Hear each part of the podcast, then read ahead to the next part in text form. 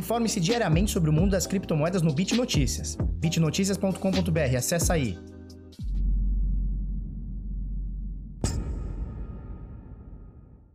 Fala pessoal, tudo bem? Eu sou o Felipe do canal Bitnada, seja bem-vindo aqui à Bitcozinha.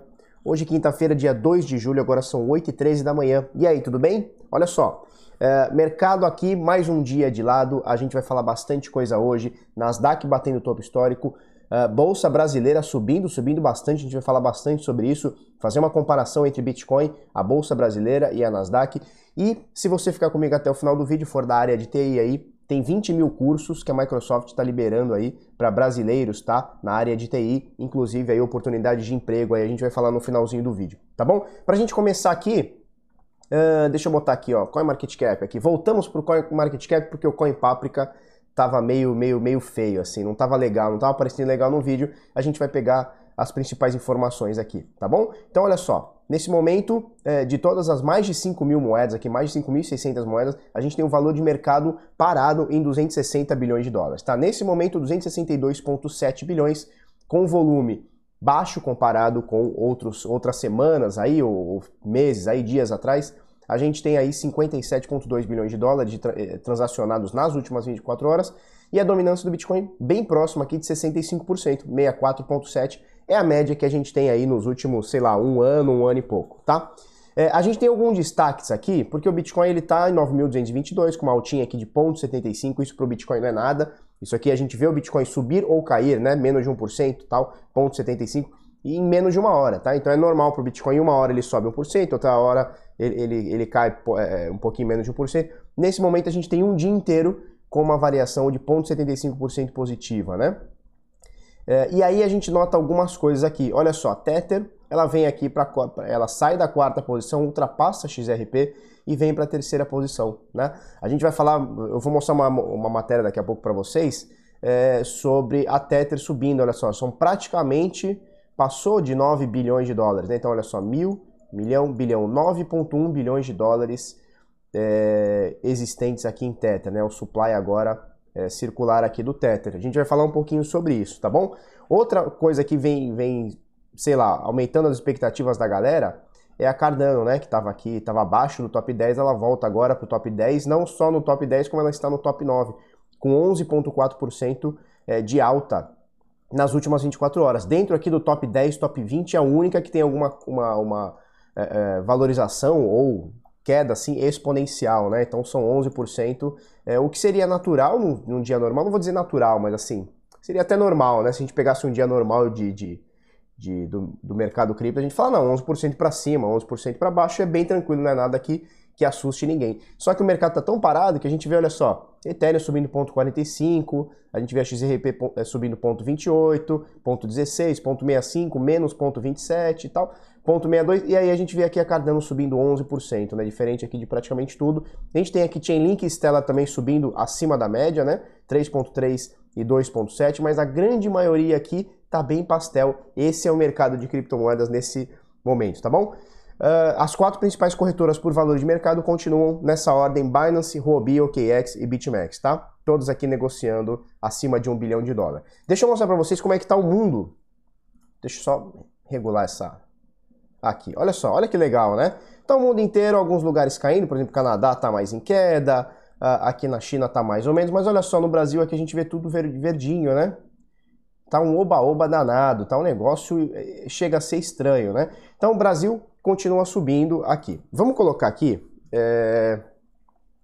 deixa eu colocar o gráfico aqui, só para a gente dar uma olhadinha. Então, olha só.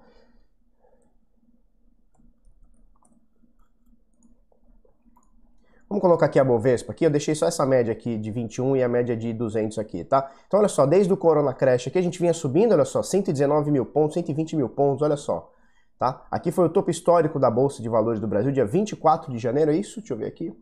Dia 23 para 24 de janeiro foram os topos históricos aqui, foram os dias do topo histórico é, da Bolsa do Brasil, né? Que vinha subindo e tal, né? Vinha subindo tal, desde aqui de 2018, 2017 e tal. Ela vinha subindo, beleza, topo histórico, Corona Crash. Olha só, afetou aqui a Bolsa, quedinha cabulosa aqui. Vamos colocar do topo até o fundo.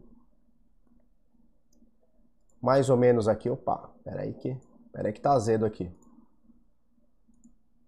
Então, mais ou menos aqui uma queda de 48%, tá? Desde então, ela veio, subiu um pouquinho, piriri, pororó, pumba, veio subindo bastante, recuperou é, boa parte dessa queda, tá? Nesse momento, uma alta aqui de 53. Deixa eu botar um pouquinho mais para cá. Fazer assim melhor, pronto, que aí eu não pego ali embaixo. Então, olha só, mais ou menos 55, 56% é, de recuperação, né? Então caiu pra caramba aqui, pumba. Só que não tá, não voltou ao patamar que tava, né? Então tava em 120 mil pontos praticamente aqui, caiu um pouquinho e tal, 115 e tal. E nesse momento 96, está próximo, tá? Mas não tá a mesma coisa. Vamos colocar aqui na Nasdaq aqui para vocês darem uma olhada. Então lembra aqui desse número 55% que voltou, né? Então botar aqui Nasdaq 100. Olha só, a Nasdaq ontem, na verdade, é isso aí ontem, né? Eu tô no diário aqui. Ela atingiu o seu topo histórico. Então, olha só, ela já vinha de alta aqui há muito tempo, olha só. Alta, alta, alta, alta. Alta antes do corona, olha como ela vinha bem, ó. Tava aqui, pau, subiu, desceu, papapá. Pumba! Absurdo, né? De alta. Absurdo de alta. E aí, corona crash, como tudo, como todo ativo, como todo índice, como todo mercado, pumba, desmoronou. Essa desmoronada aqui, ó, são praticamente 31%, menos do que a Bovespa, né? 31% de queda. Desde então, ela não só subiu 55%, bem parecido com a Bovespa, né? 55%, não só subiu 55%, como ultrapassou o topo anterior, né? Ultrapassou o topo, o topo anterior é, aqui mais ou menos, né? E olha só como já sobe bem. Nesse momento a gente está no topo histórico, né? Então o touro de ouro aqui para a Nasdaq 100. Uh, e a gente vê, a gente vai fazer uma comparação com o Bitcoin também, que também a gente mostra aqui há bastante tempo, né?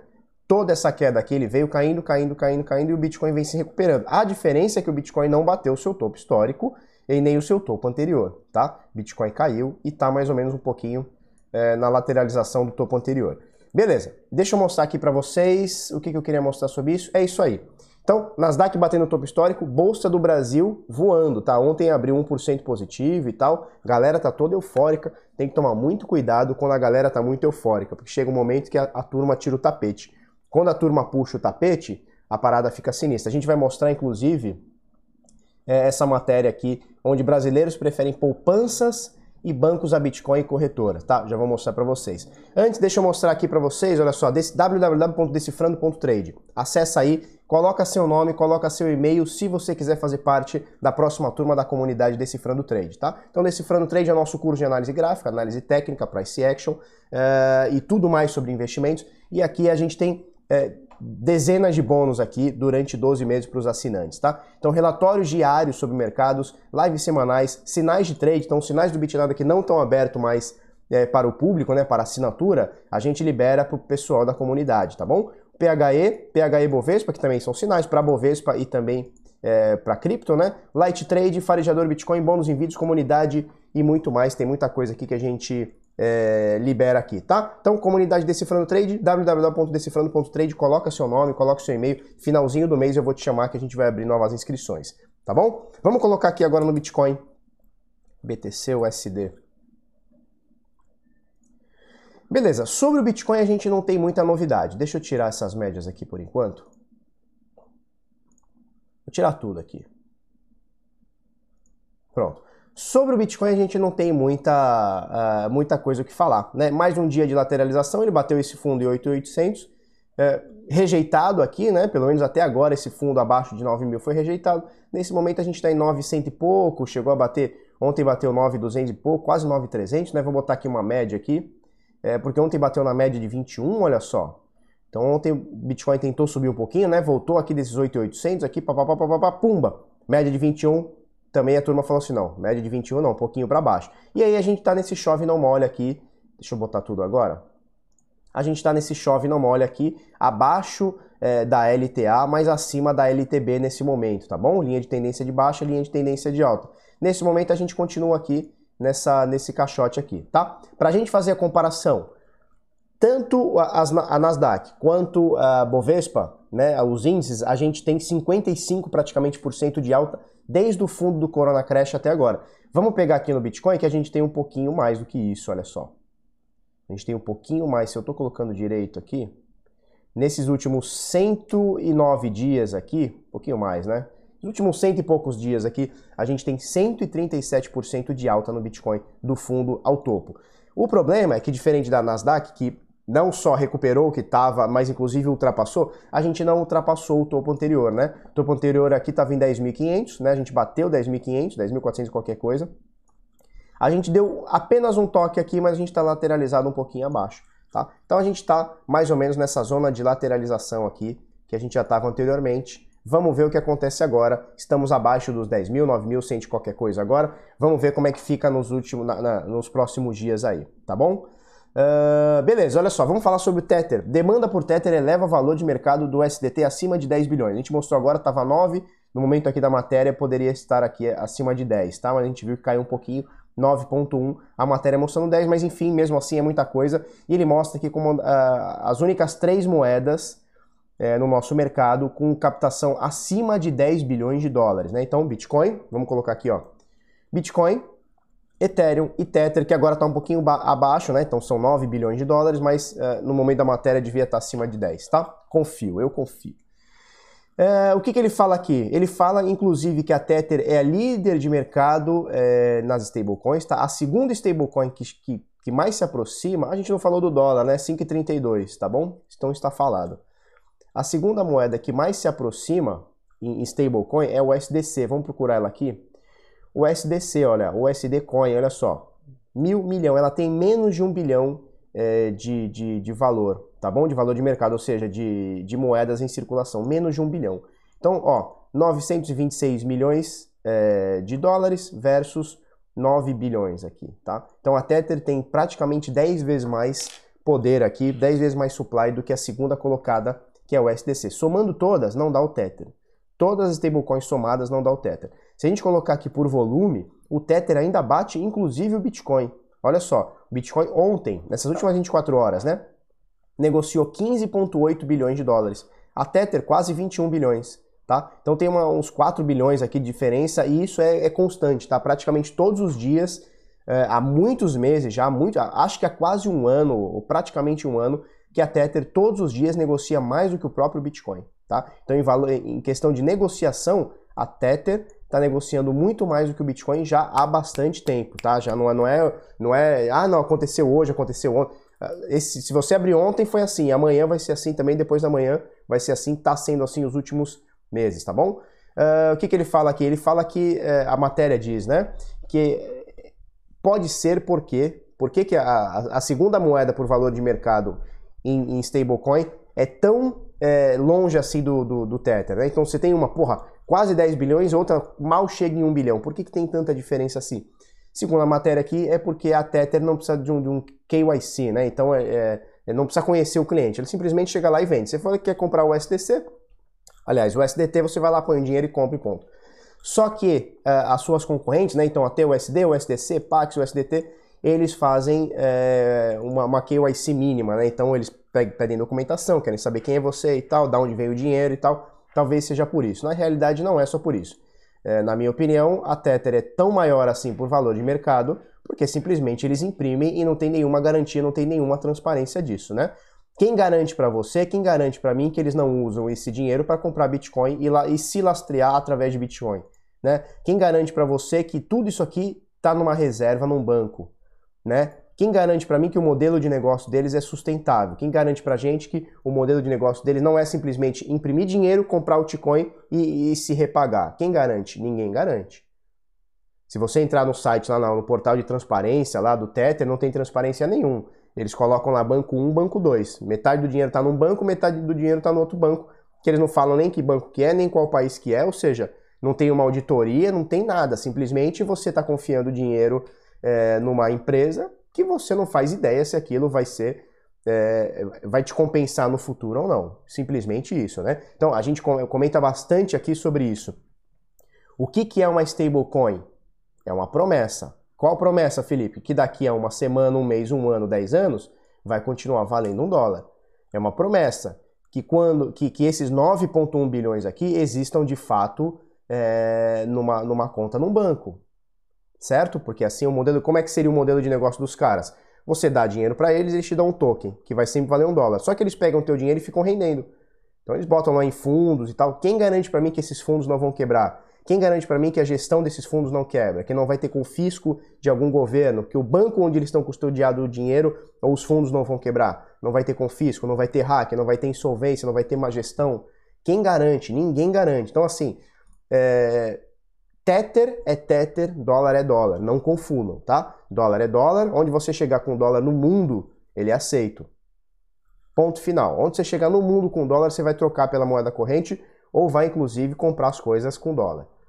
Tá, ó, eu lembro que quando eu fui tanto para o Uruguai pra, quanto para a Argentina no começo da década passada, ali então 2010, 11, 12, eu não fui nem com real e nem com os pesos argentinos, nem com os pesos uruguaios lá, sei lá, sei lá como é que chama lá no Uruguai. Era tudo com dólar. Eu chegava aqui, comprava dólar, levava lá na Argentina e tal. Todo mundo aceitava. Praticamente todo mundo ali nos no, no centros comerciais aceitava. Já tinha cotação já sempre em dólar. Então, o dólar é aceito no mundo todo, ponto final. O Tether é uma promessa, que isso aqui vai sempre valer um dólar. Quem está um pouquinho mais antigo no mercado lembra ali 2017, 2018, acho que 2019 não, deu uma estabilizada. Mas era comum o Tether valer 99 centavos, 1 dólar e 1. Chegou picos de bater é, 80 centavos, 80 cents, né? Então, muito cuidado quando a gente compra ou em carteira stablecoin. Stablecoin é stablecoin, ela não é lastreada, você não tem certeza se ela é lastreada de verdade, tá? Então fica aí a nossa crítica, é, não confie. Se você não pode verificar, você não confia, tá? E no caso da Tether você não pode verificar, é uma promessa e o nome é esse, é uma promessa. Ele está te dando uma promessa que um dia você vai poder resgatar e vai, aquilo vai valer um dólar. É uma promessa, tá? Não tem nenhuma garantia nisso, não confunda, tá bom? Uh, beleza, vamos passar para a próxima aqui. Ó. Brasileiros preferem poupança e bancos a Bitcoin e corretoras, aponta pesquisa. Natural, não tem nada de, ai meu Deus, não sei o quê. Olha só, uma pesquisa realizada pela Capital Research revelou, revelou que 70% dos brasileiros preferem investir em 2020. Pretendem investir em 2020. 30%, porém, é, disseram que não tem pretensão, pois as condições financeiras estão ruins, né? Então, olha só, o pessoal prefere a poupança ao Bitcoin. Aí você fala assim, meu Deus, o pessoal tá indo para poupança. Cara, não, não fiquem chocados. Aqui em maio a gente teve captação líquida máxima na poupança. São 37,2 bilhões que entraram na poupança somente em maio. Somente em maio, 37 bilhões de pessoas que pegaram seu dinheiro e botaram numa aplicação que não paga a, a, inflação. Ela não paga a inflação. A inflação corrói o dinheiro mais do que a poupança rende. E mesmo assim, a maioria das pessoas preferem colocar dinheiro aqui do que no investimento mais arriscado. E aí que vai o, o grande lance, né? E você fala assim, meu Deus, que absurdo, como é que alguém pode deixar na poupança, né? Dar dinheiro para banco assim e perder dinheiro quem não consegue, quem não entende ou não quer entender de investimentos, e tá tudo bem, cada um foca no que quer na sua vida, tá bom? É... O que, acontece? É, quando você quer investir, né? Isso eu gravei até uns stories ontem, né? Tá lá no meu, no meu Instagram, lá, depois dá uma olhada lá, arroba canal Bitnada. Quando o cara começa a querer investir, ele quer, meu, eu quero investir em tudo, então eu quero entrar no mercado de derivativos, vou operar opção, vou comprar put, vou vender call, vou, vou no mercado de cripto, eu vou alavancar, vou botar 100 vezes na, na Binance e tal, o cara começa a querer fazer um monte de coisa, só que ele não entende. E tá tudo bem você não entender. E aí o que acontece? É, o, o ideal do investimento, porque o, qual que é a minha concepção de investimento? Investimento é para te trazer tranquilidade. Quando você investe em alguma coisa, é para você deitar no final da noite lá no seu, no seu travesseiro e dormir tranquilo. Se o teu coração, se você deita à noite e não consegue dormir, porque o teu investimento é arriscado demais, porque você acha que não sei o quê, porque você não entendeu, não sei o quê. Cara, não vale a pena. Nenhum AVC vai valer a pena um investimento. Se você não entende, não investe. É mais ou menos assim. E o que acontece? Tem gente que prefere deixar na poupança, perdendo inclusive para a inflação, do que botar em investimentos arriscados que o cara não entende. E tá tudo bem o cara não entender. Ninguém é obrigado a entender de investimento, né? A gente tem que parar também com esse negócio. Ai, todo mundo tem que ter educação financeira. Não tem que ter porra nenhuma. Tem que ter quem quiser. Quem não quiser não ter, não tenha. Tá certo? É mais ou menos por aí, cara. Tá, cada um é livre para ser o que quiser, para entender do que quiser. E aí o que acontece? Muita gente deixa na, na, na, na, poupança, tá? E muita gente não quer o Bitcoin, obviamente. Primeiro, porque tem tanto golpe com Bitcoin que o negócio, inclusive aqui no Brasil, ele tá muito mal falado. Se você falar, porra, Bitcoin, a pessoa vai falar assim, nossa, cuidado, hein? Cuidado porque ele morde, né? Cuidado porque não sei o quê. Por quê? Porque todas as matérias, inclusive os portais de notícia do Brasil, os principais, só ficam falando de pirâmide. Então é pirâmide que deu golpe do, do, do, do boi, pirâmide que deu golpe do avestruz, pirâmide que deu golpe do, do Bitcoin, e aí tudo bota tudo no mesmo saco. E as pessoas têm medo, óbvio, as pessoas não entendem. Porra, as pessoas deixam na poupança perdendo dinheiro, elas vão entender de Bitcoin? Claro que não. Claro que não vão entender. Então as pessoas não querem Bitcoin. E tá tudo bem o cara não querer Bitcoin. Tá? Por quê? Porque é um investimento arriscado. Quando a gente fala de investimento, Bitcoin é arriscado. Não dá pra gente dizer que não é. É arriscado. Tá? Uma moeda que sobe 2 mil por cento em um ano, por exemplo, 2017, em 2018 ela cai 80%, ela é arriscada, não tem o que você falar que não. Eu entendo os princípios, provavelmente você que está me, me, me, ouvindo aí ou me vendo, você entende os princípios, você entende os fundamentos, você entende para que serve, contra tudo que o Bitcoin é, mas não dá para dizer que não é arriscado. Né? Que hoje ela vale 10 mil, mas uh, mês, dois meses atrás ela valia 3. E dois anos atrás ela valia 20. Então é uma coisa muito arriscada. Tem gente que quer estar tá fora disso. E tá tudo bem. Quem não entende, cara, eu vou te falar, é melhor você botar na poupança e perder um pouquinho para a inflação, para quem não entende, tá? Não estou fazendo nenhuma recomendação de vender teu Bitcoin. Mas é melhor do que tu comprar Bitcoin a 20 mil dólares no topo histórico e ficar segurando uma queda de 80%, agora 50%, né? Tá praticamente 10%.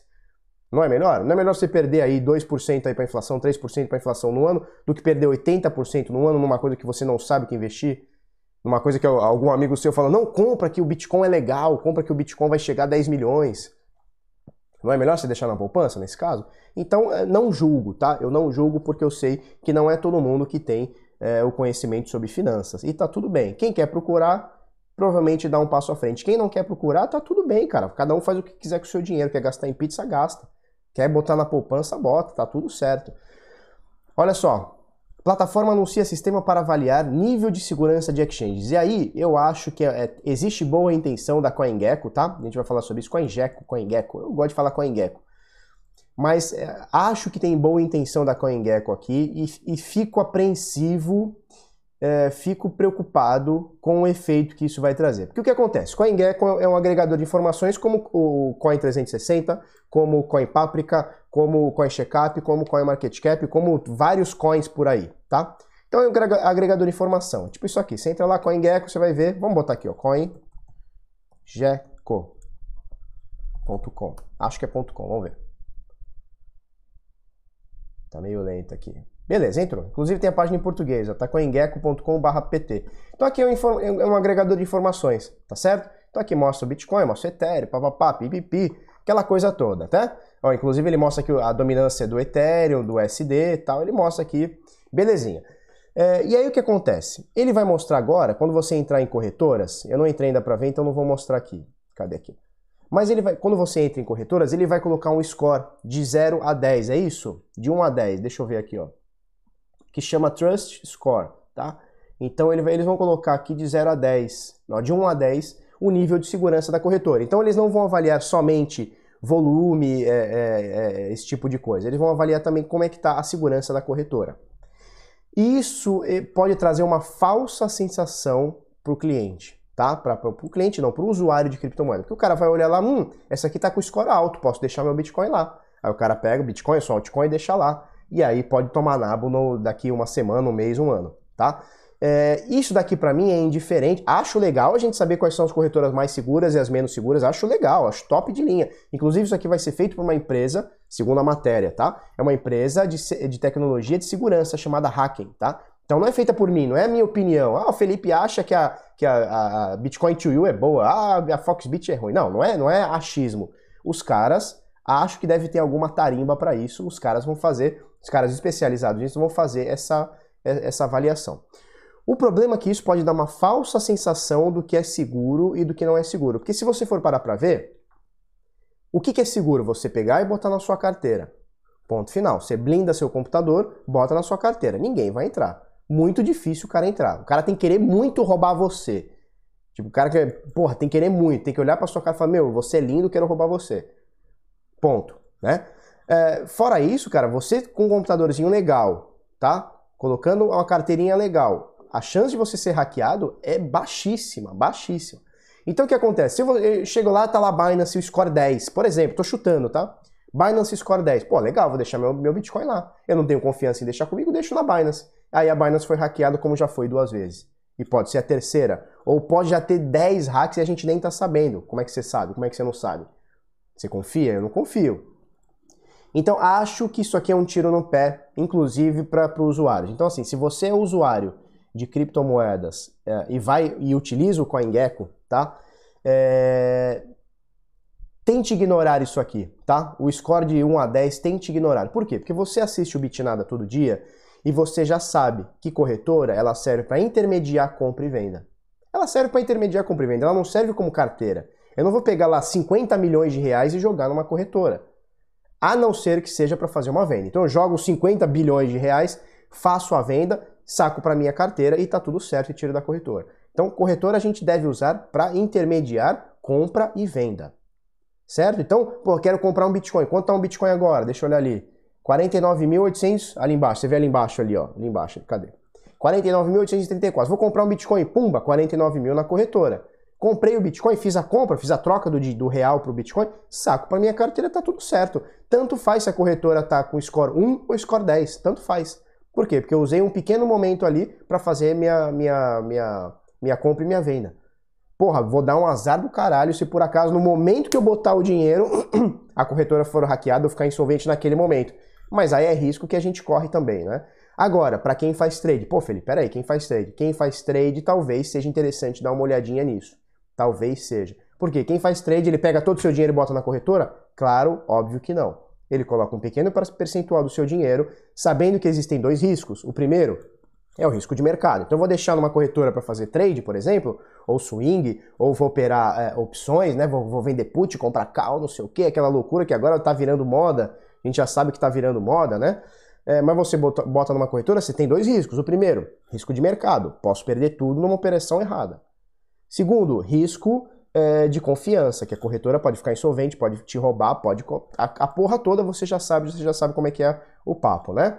Então, uh, acho legal que a gente tenha uma avaliação de profissionais sobre corretoras, mas de forma nenhuma eu vou tomar decisões de, de, de comprar ou usar determinada corretora por conta disso. Não vou, tá? Óbvio que se tiver o score 1 eu vou evitar, óbvio. Mas não é porque o score tá 7, 8 ou 9 ou 10 que eu vou falar, não, essa corretora é boa, eu vou deixar meu dinheiro. De forma alguma, tá bom? Pra gente finalizar aqui, Microsoft está oferecendo. Todos os links vão estar aqui na descrição, inclusive dessa matéria que eu vou falar agora, tá? Microsoft está oferecendo 20 mil bolsas online e gratuitas para capacitar brasileiros em TI. Olha que legal, a Microsoft, em parceria com a startup Digital Innovation One, anunciou que está oferecendo cerca de 20 mil vagas em cursos online gratuitos. Inclusive, no final do curso, ele fala aqui, ó, Uh, segundo a Digital Innovation, os desenvolvedores de software que so se sobressaírem no curso poderão ser contratados por empresas parceiras da instituição. Inclusive, além de você usar essa quarentena que está acabando, né? Parece que está acabando, se Deus quiser está acabando. É, Deus queira, né? Como diz minha mãe, Deus queira. Se por acaso Deus queira que está acabando, você usa esse finalzinho de quarentena aí para se especializar um pouquinho mais, que você já assistiu Bitnada, você está especializando, se especializando, eu sei disso. Então se especializa aqui se você for da área, tá? se especializa um pouquinho mais, quem sabe aí você que está sem emprego aí consegue até um empreguinho aí na área. Falou? Então eu vou deixar o link aqui, tem mais sobre os cursos, tal, não sei o que, piriri, pororó. Vou deixar o link aqui, os interessados, obviamente, acessem o link aí é, do Cointelegraph aqui do Cássio Gusson, tá? Jornalista aqui do Cointelegraph, para você se ligar nisso aí, tá bom? Então agora para a gente encerrar de verdade, carteira blindada.info. Felipe, o score da, da corretora, foda-se o score da corretora. Carteira blindada.info, coloca tudo na sua carteira e ponto final. Aqui a gente tem um método que se você quiser seguir vai ficar muito mais protegido do que a média, muito mais protegido. É, e você dá uma olhadinha aqui, carteira blindada.info, tá bom? Inclusive aqui tem os módulos todos, tá? Todos os módulos, tá? Não é só em pegar e fazer uma carteira, não. A gente tem um método multi-assinado, a gente blinda a carteira, tem um conceito de sandbox, então, são vários dispositivos. Então, assim, pro cara te hackear, cara, ou é cano na cabeça, ou o cara tem que, porra, o cara tem que olhar pra sua cara e falar, meu, é esse cara, eu tô, porra, o meu objetivo da minha vida é hackear esse cara. Aí, aí não tem jeito, né? Aí quando o cara quer cometer o crime, não tem jeito. Mas o que, que a gente faz aqui? A gente deixa o negócio tão blindado, tão mais seguro do que a média, que o cara fala assim, ah não, não vou. É tipo assim, ó, tem duas casas, né? Uma tem muro, porta, um policial e, e câmera, e outra tá porta aberta. A mesma casa tem a mesma coisa dentro. O que, que o ladrão vai procurar? O que, que ele vai entrar? Obviamente na casa que está aberta, porque está muito mais fácil. Tem ninguém lá dentro, a outra tem cachorro, tem segurança, cerca elétrica, arma, bazuca e o caramba. Obviamente ele vai na que é mais fácil. É mais ou menos assim e a gente tem que blindar o nosso, o nosso computador e também a nossa carteira, né? E por aí vai. Carteira blindada.info. Deixa eu ver aqui, tela final. É isso aí. abaixo de 20 minutos, estão quase 20 minutos aí. Se você 30 minutos, putz, 30 minutos. Se você gostou desse vídeo, curte, comenta, compartilha com os amiguinhos, se inscreve no canal, coisa no sininho, vamos para cima até amanhã. Muito obrigado e tchau, tchau.